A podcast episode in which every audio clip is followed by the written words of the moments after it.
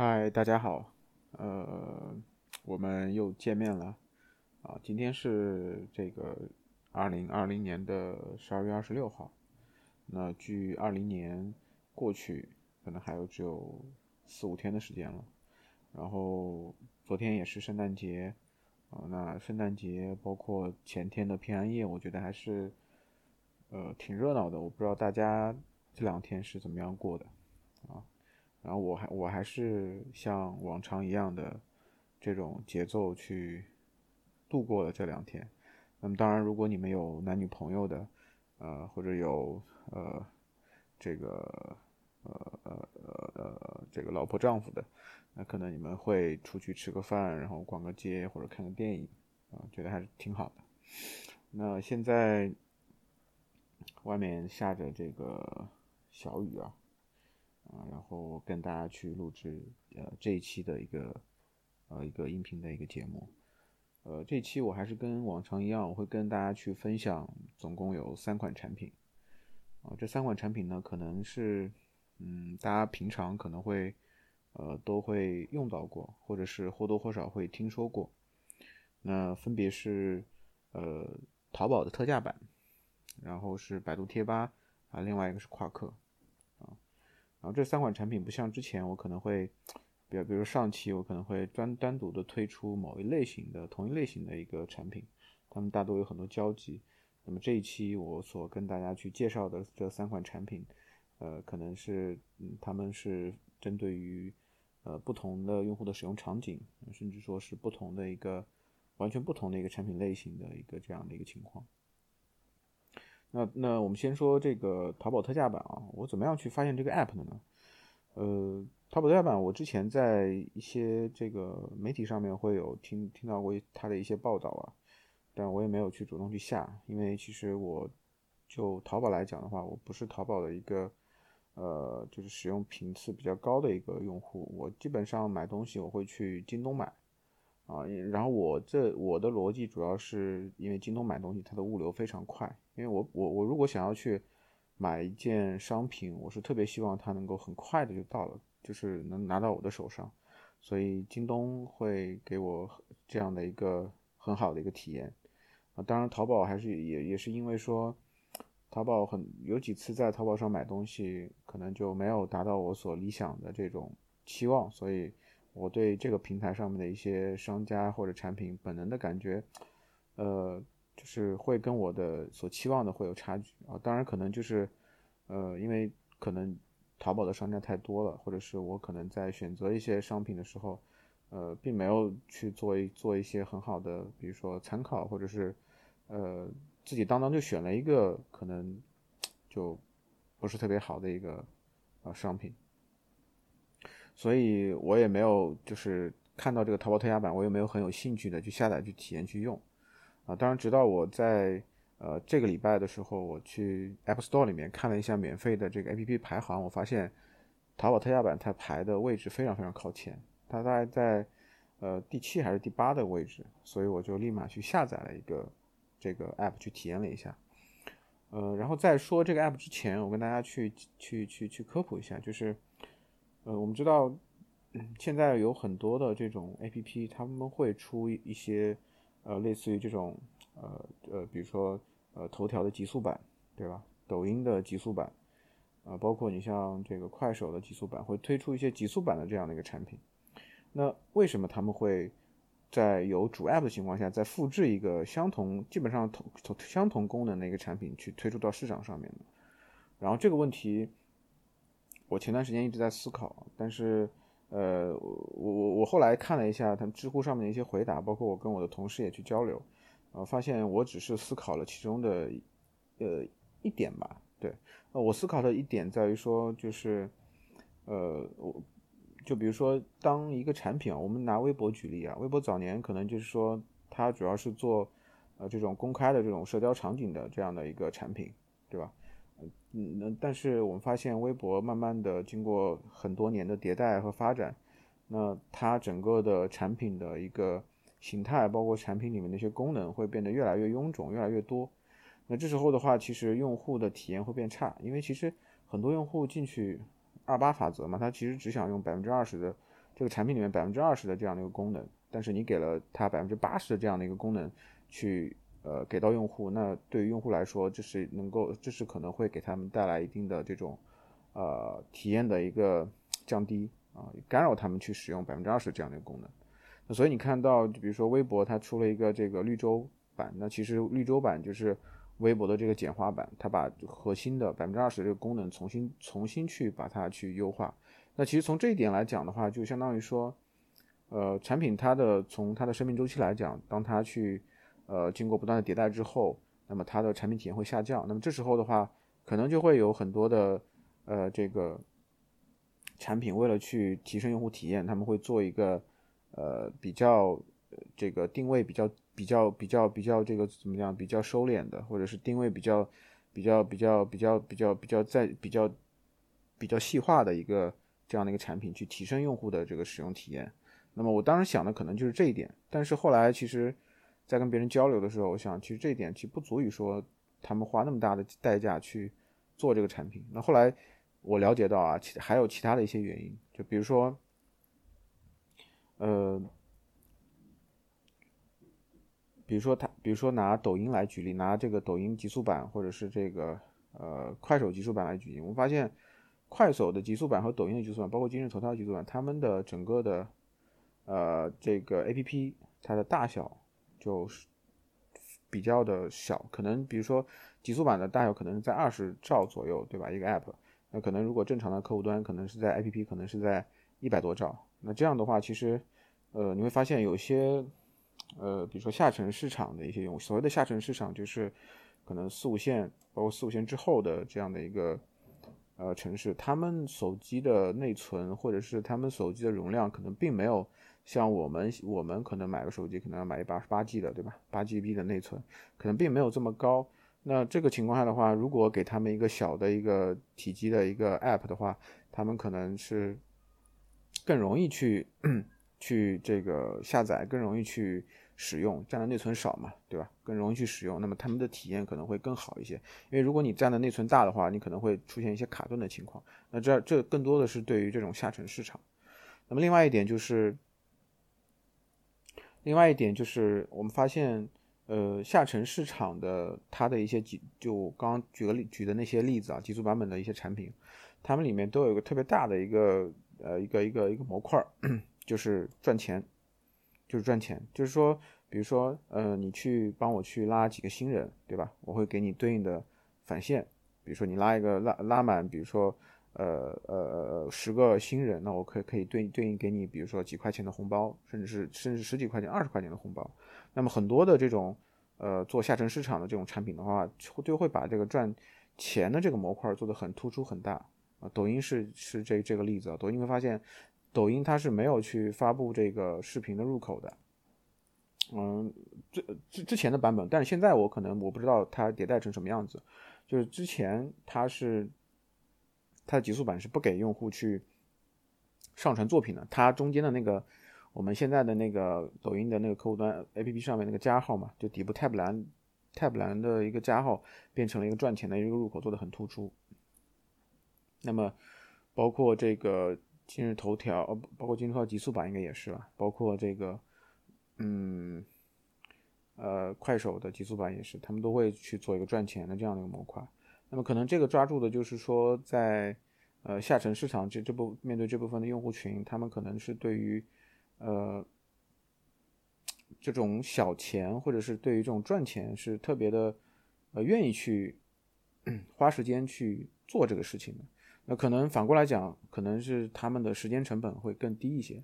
对吧？我们说我们在可能有些呃伙伴在，比如说有些听众在一线城市的，那每天的工作都很紧张，呃，白天要去上班，晚上可能还会加班，那晚上回来之后，可能还需要去处理工作上的一些事情，那么可能甚至或者是有些人可能会做一些自己的一些提升方面的事情，对吧？那可能在。呃呃，四五线或者五六线城市之后，五六线之后的一些城市的一些用户，他们可能就朝九晚五，那晚上回来可能就没有什么其他的事情要做了，对吧？那他们可以花用这部分时间去哎做这些事情，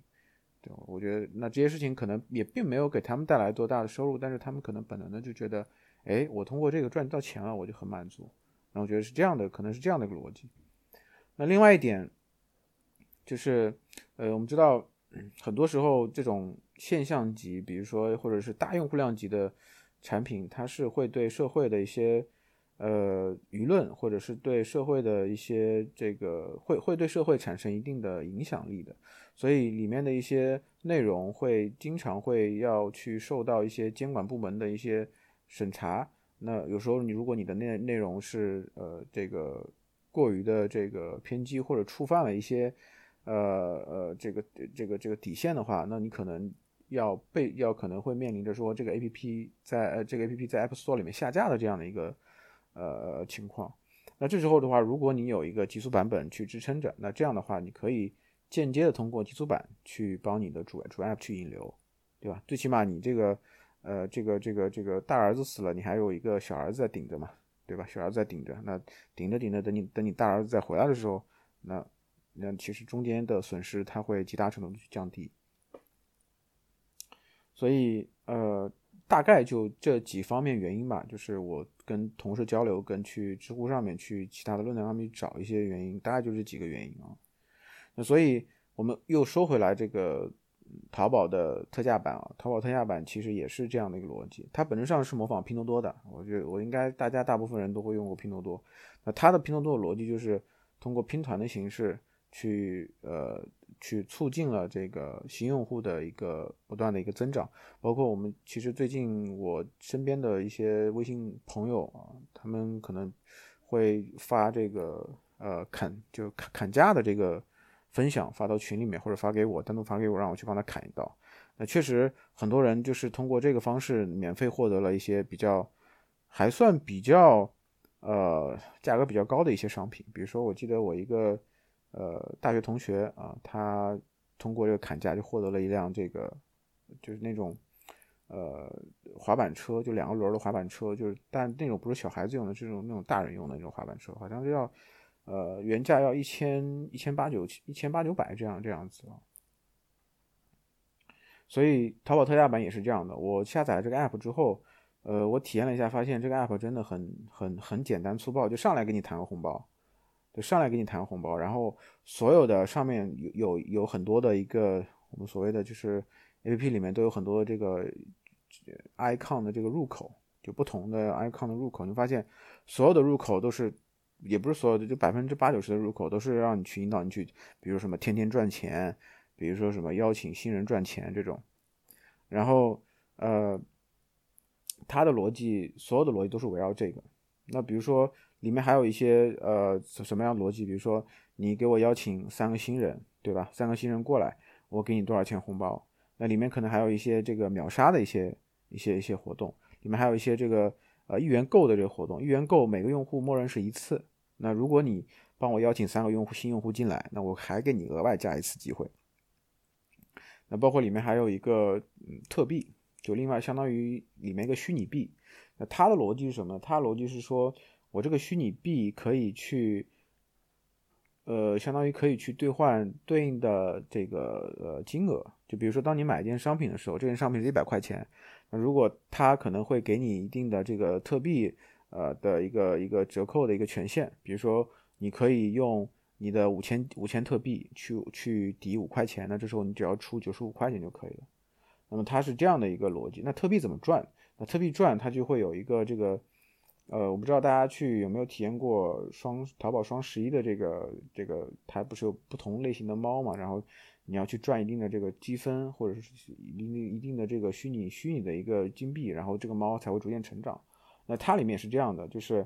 呃，它里面会有一个养成，然后，呃，你如果如果是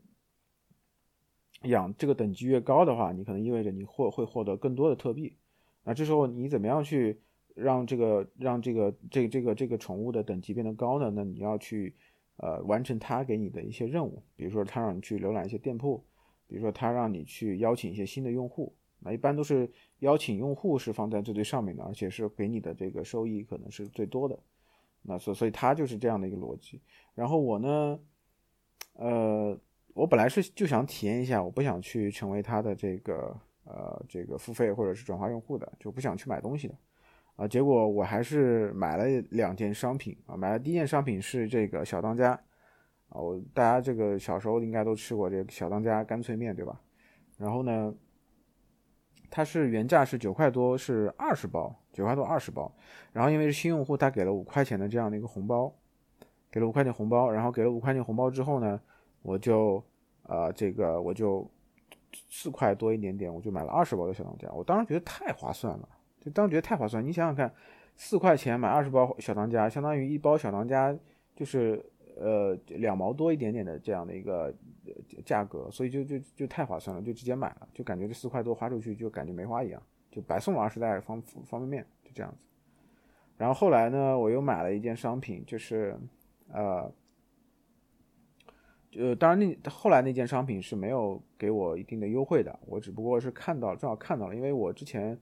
特别想买那个，就韩国人那个喝那个真露烧酒的时候，那个小的那个烧酒杯，然后发现，哎，他买一杯买买一瓶真露会好像会是会免费送你两个烧酒杯的，然后我就立马下单了。然后这这瓶，然后这个价格呢，就正好相当于一个就一瓶真露的一个价格，真露烧酒的价格，所以我就觉得又很赚，啊，然后呃，因为。我是怎么发现这个这个这个真露和和那个烧那个烧烧酒杯的一个商品的呢？是因为我在淘宝上面我去搜过，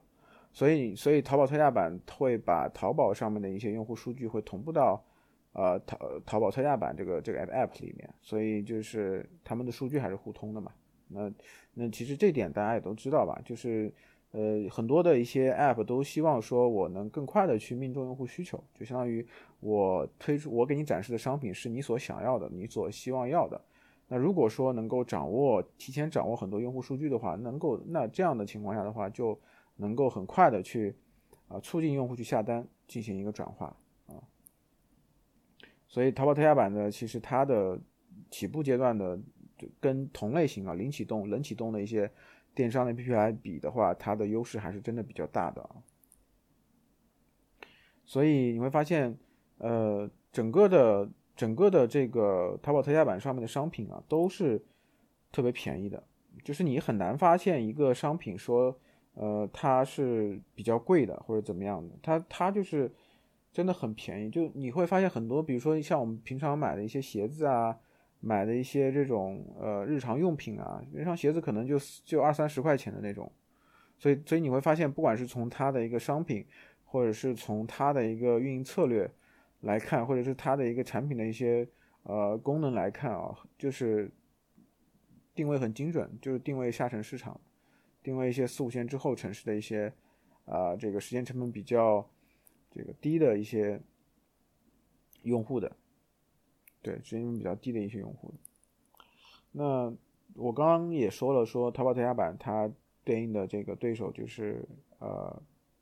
就是拼多多啊，就是拼多多。所以，嗯，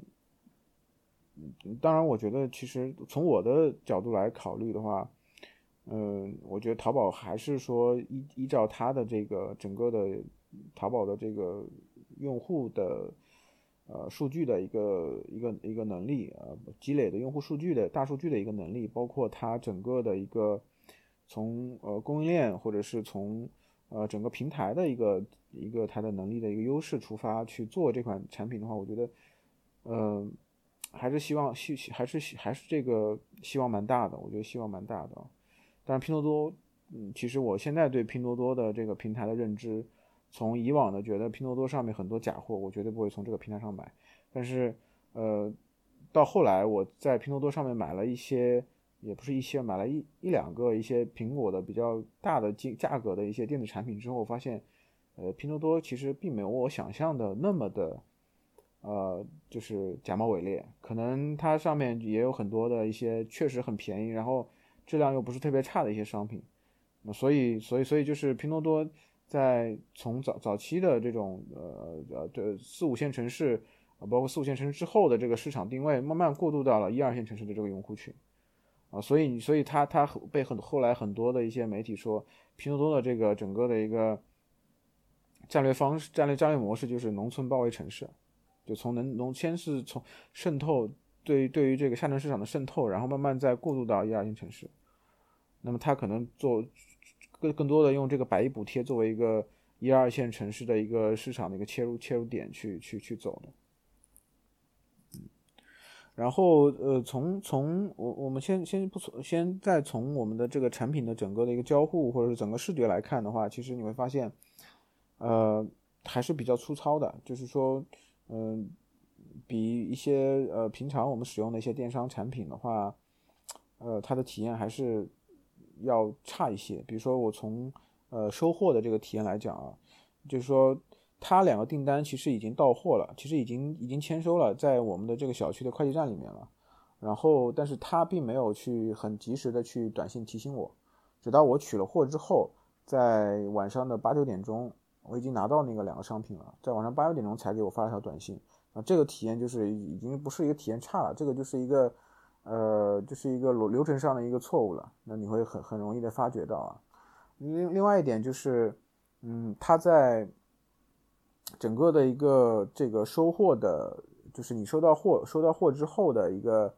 呃一个提示上面，我觉得做的还是比较的粗糙啊，它没有告诉你对应的这个取件码，对，所以你只能去呃报给报手机给对应的这个快递站的师傅，让他去帮你去找而。如果你有取件码的话，你自己可以很快速找到。所以很多的体验就是售后的一些体验，你会感觉到它还是呃没有去完善。当然。刚刚出来的产品嘛，那我觉得这种东西就是还就可以理解吧，因为可以理解啊，还是需要不断去去去去迭代。那整个大方向的话，你觉得这个产品确实能让我在体验的时候去很快速转化去下两单，那我觉得还是很不错的，对，还是很不错的。所以这就是我对呃淘宝特价版的整个的一个呃一个产品体验吧，嗯，整个一个产品体验。然后我来，我们再来说说这个呃，百度贴吧。百度贴吧是我第二款体验的产品。呃，我相信很多男生，我们在初中或者是在呃更小学的时候，或者有的可能在高中的时候，那我们比如说玩一些游戏，比如说《地下城与勇士》，比如说《穿越火线》这种，那我们可能经常会去贴吧上面去去去看一些呃别人他的一些呃这个怎么样去出装的，怎么样去刷图的一些帖子。那包括我们知道，呃，早年的这个百度贴吧里面有很火的，就很有名的一个一个贴吧叫李一吧，对吧？李一吧是很有名的一个贴吧。那么现在慢慢到现在现在的时候，我觉得就是很多人用贴吧的频次可能没有那么多了，因为贴吧里面内容可能就并不是说比较有营养嘛。那很多人选择了其他的一些呃社区类的一些产品。比如说，很多人会用虎扑，对吧？然后很多人会用这个呃极客，对吧？很多人会用呃微博这种啊。那那极客我们待会儿讲啊，极客是真的是我非常喜欢的一款产品啊。然后呃，那我们再回到贴吧，贴吧其实我整整体的对整个的贴吧体验下来，我发现呃。从给我最直观的一点，就是从产品的整个的呃呈现来看，或者是产品的从 U U 从用户体验从 U E D 的这个层面来看，所谓的 U E D 就是交互和视觉的两个层面来看，其实贴吧这个产品还是做的比较粗糙的。因为我是不太理解，就是因为因为贴吧也属于百度的产品嘛，百度的话也算是一个大厂，我觉得百度不缺这种优秀的这种 U E D 的。啊，这种资源的，但是发现整个产品体验下来，就发现整个信息浏览的体验度会非常非常的差，非常差指的是在某些模块里面，它的信息密度非常非常高，就整屏下来，你会发现满屏都是信息，而且信息没有做层级的划分，就有的有的信息它是比较重要的，就是我用户来讲，比如说里面一些图片，主要的一些标题文案是我比较重要去读的，那它可能没有着重的去呈现出来。对然后包括有些图文呈现的一些东西，我一直说，就是你你比如说像像像呃像这个知乎，对吧？知乎也属属于一个这个社社社社区类的产品。那么文字和图片，它会发图片会放在文字的右侧，图片文因为很多标题的优先级会高一些。因为我们平常看一个帖子的时候，其实我们这个帖子真正呈现的内容，它是它标题能够去第一时间能够去传递给用户的，而不是一张图。但你发现贴吧很多的，它会把图。放在左侧，然后你看起来会特别别扭，就你第一时间并不能够 get 到说这个帖子是是什么样的一个，它是讲什么什么样的一个内容，就会出现这样的情况。包括它里面刚刚说了，没有分层，信息密度非常非常的大，啊，信息密度非常非常大。然后，呃，这我我我我我早年会在我电脑上，笔记本电脑上面会用这个贴吧，但是我手机上面会很少去用。当然，我下载这个 app 之前，我自己给自己一个心理建设，其实我希望看到的一款产品是，它是按照贴吧的这个形式去走的，就是说。我的首页可能就是，呃，一些所有比较热门的贴吧，我对贴吧进行进行一个分类。比如说李一吧很热的，那我给你一个推荐。比如说一些呃游戏的一些贴吧，对吧？比如说一些呃怎么讲一些一些，比如说一些美剧的一些一些影视类的一些贴吧。我觉得我觉得我我所想希望的就是看到那种，就是按照贴吧去分类的这种这种这种产品，然后我去找贴吧。找到找到我感兴趣的贴吧进行贴吧的搜索，我找到感兴趣贴吧进去去看，啊，但是我发现现在贴吧的整个产品逻辑就是跟我们很多的这个社区产品逻辑是一样的，就是说它的进去之后的主页面给你呈现的就是一条条帖子，贴吧的帖子，然后你就是就是就是会，呃，就是会在这个帖子上面就刷了很长时间，你不知道不知道不知道我想要什么，就不知道我想要什么，其实就不知道我想要什么，他给你推荐的一些。帖子的话，可能你并不感兴趣，那这样的话，其实就效率就非常非常低。但但你但我后来又用了一个搜索，但用了搜索之后，你发现它的搜索推荐就很杂很乱，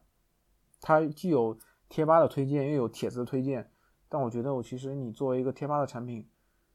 我觉得更多的就我所我所希望的就是你能按照贴贴吧的维度来去分。我先找到贴吧，然后我在贴吧里面去看一些自己感兴趣的东西。那所以就是。到最最后面啊，我到最最后面，我后来其实又切回到极客，因为极客是我非常非常喜欢的一款产品。我最后的体验是我发，我就得出了个结论，我觉得贴吧这个产品是没有灵魂的，它就是按照我们现在很多的社区产品的模子去做了这样一个产品，里面没有任何它的一个自己产品的一个特色在里面。但是极客的产品，我会发现极客产品它是有灵魂的，从它信息的整个的一个传递的方式来看。或者是从整个的一个帖子的浏览的一个情况来看，或者是从整个社区的里面的，呃，用户社区氛围，包括用户的属性来看，我觉得极客是真的是，可能它的针对的目标用户就是我们这种搞互联网的，可能九零后、九五后这样的一个人群啊。但是我真的非常非常喜欢极客，但贴吧真的我觉得，嗯，它就是一个没有灵魂的产品，然后它它它。我我我甚至觉得贴吧的所积攒的内容量一定是比极客要大多多多的，因为你想，贴吧是最早早期，我记我记得是那时候于军还在百度的时候，他所负责的或者他所参与的一款产品，到那时候是零几年吧，对吧？零四可能零四零五年，那到现在，将近十几十五年的左右的这样的时间，那他所沉淀的沉淀的内容。我觉得多太多了，我就不信它这个产品里面没有一些特别精彩的一些内容，一定是有的。但是产品现在做到这样的一个程度，我觉得还是觉得，还是觉得就，嗯，还是觉得就差了差了一些，就是跟我跟主流的一些社区产品的差距还是还是比较大的。不管是从产品体验来看，还是从贴吧的整个氛围，包括整个的一个氛围来看，我觉得还是差距比较大的。所以我，所以大家有如果有兴趣的话啊，大家如果有兴趣的话，也可以去，呃，体验一下，呃，这个百度贴吧的一个产品啊。然后，呃，最近他百度贴吧还频频繁给我推送一些东西，我发现他推送东西还是，就是挺低俗的，我觉得挺低俗的。然后这款产品，我觉得还是没有很多的打动我的地方。那，那与其跟你们推推荐让你们下载百度贴吧，我觉得还。你们可以去下载一个极客去玩一玩，极客里面有真的这个产品很有灵魂，这个产品里面很多的一些，呃，就是比如说我我举个例子啊，就是不是圣诞节对吧？圣诞节，那么它里面出了一个产品功能，就是，呃，它会有一个给你一个帽子，就给你戴顶帽子，但这个帽子是通过你要去完成它的设定的一些任务才能得到的，那会在你头像上面加顶帽子，那它里面有个交互，就比如说如果我得到了一个帽子，但是有的人去了我的个人主页，如果你它里面它里面你长按这个头像，你往外拉，它会有个雪球，然后你松手的时候，它这个雪球会打击你，打到你的头像上面。如果你多次这样的反复操作的话，你的帽子圣诞帽可以被打下来。就然后就这个这个节日这个运营的这个这个活动，你发现很多人在参与，然后很多人在讨论，所以你会发现这个产品真的是很有趣的一款产品，很有趣的一款产品，包括它里面的一些呃，比如说很多的一些呃，就是类似于贴吧嘛，类似于不同类型的贴吧嘛，就比如说产品经理产品经理的这个兴趣小组啊，这些我发现它里面很多的一些人发的帖子质量都是蛮高的。虽然字数不多，但是信息还是蛮有价值。大家可以去下一个极客去体验一下啊。然后极客之前，呃，我在一往期的节目里面我还说到说，呃，他们在上海的静安区，也不是静安区，上海的浦西的一个叫什么什么路来着，我忘记了，开了一家咖啡店，然后我还去了。那是那天是他刚刚开张的第一天，然后碰到了很多的基友。呃，碰到了几个基友吧，然后就可能就聊了一会儿天也走了。嗯，就是那咖啡其实也就一般啊，但是这个产品还是不错。好，那么这是一个百度贴吧。那么最后一款产品是夸克。那夸克是阿里巴巴旗下出的一款呃搜索的产品，类似于百度、谷歌。百度、谷歌。那么这款产品，嗯。我应该是很早之前就上线了，但是我一直没有体验。那里面有一些不错的点，我想跟大家去分享一下。呃，这里面让我觉得觉得最牛的一点就是，呃，我不知道大家有没有这样的一个呃这样的一个使用场景，就是比如说你在比如说你在浏览器里面啊，你在输入一长串文字的时候，你可能发现。中间有两个错别字，你需要去修改。这时候你会手会大拇指会点到这个文本框里面，对吧？然后你因为你的拇指的触控范围很区域很大，所以你很难精准的去定位到你想要删的那两那那两个字的某一个点去，就正好那个点正好正好那个点去把那个两字删掉，再重新打。那这个其实是一个经常误操作的一个一个一个一个场景一个情况。啊，然后夸克他做了一个很完美的解决方案，他就是在这个文本框下面放了一个小的一个小的一个条儿，你点击之后的话，它那个通过左右拖动那个条儿会会移动你那个光标，然后你就你就会很顺畅的去移到你想要移的位置，然后你就会可以修改。你长按的话就是相当于拖拽，就是你可以选择多个文字一键去去删除这样的一个情况，或者是去复制。所以它这个这个交互我真的后来看了之后，我觉得这个产品。不愧是阿里的产品啊！阿里的产品虽然说我们说很多情况说腾讯的产品经理可能是，呃，可能可能是在所有大厂当中最注重产品体验的一帮人，你发现阿里的很多的产品细节还是做的非常非常的棒的。然后整个产品的话，呃，里面有很多创新。我刚刚说了这这一点创新，另外一点就是，呃，我们在输入网址的时候，经常会输，比如说三 w 点什么对吧？前面可能会加还会加 https。或者 HTTP，那它这种都能这种东西都做了一个快捷的方式，就是它直接你不用一个个字母输了，就给你直接就 HTTPS 帮你组合好了，你只要点一下就可以输进去了，这样的一个情况。那包括比如说我们在呃输一个关键词的时候，那么它的整个的一个翻页形式，呃，跟我们平常使用的比如说百度或者是比如说 Safari 这些浏览器还是有差别的啊，这些浏览器还是有差别的。那它这个翻页形式呢，更偏向于这种移动端的这种体验，就是说，它不是翻页的，它不是你比如说，比如说你点下一页，然后页面刷新，它是，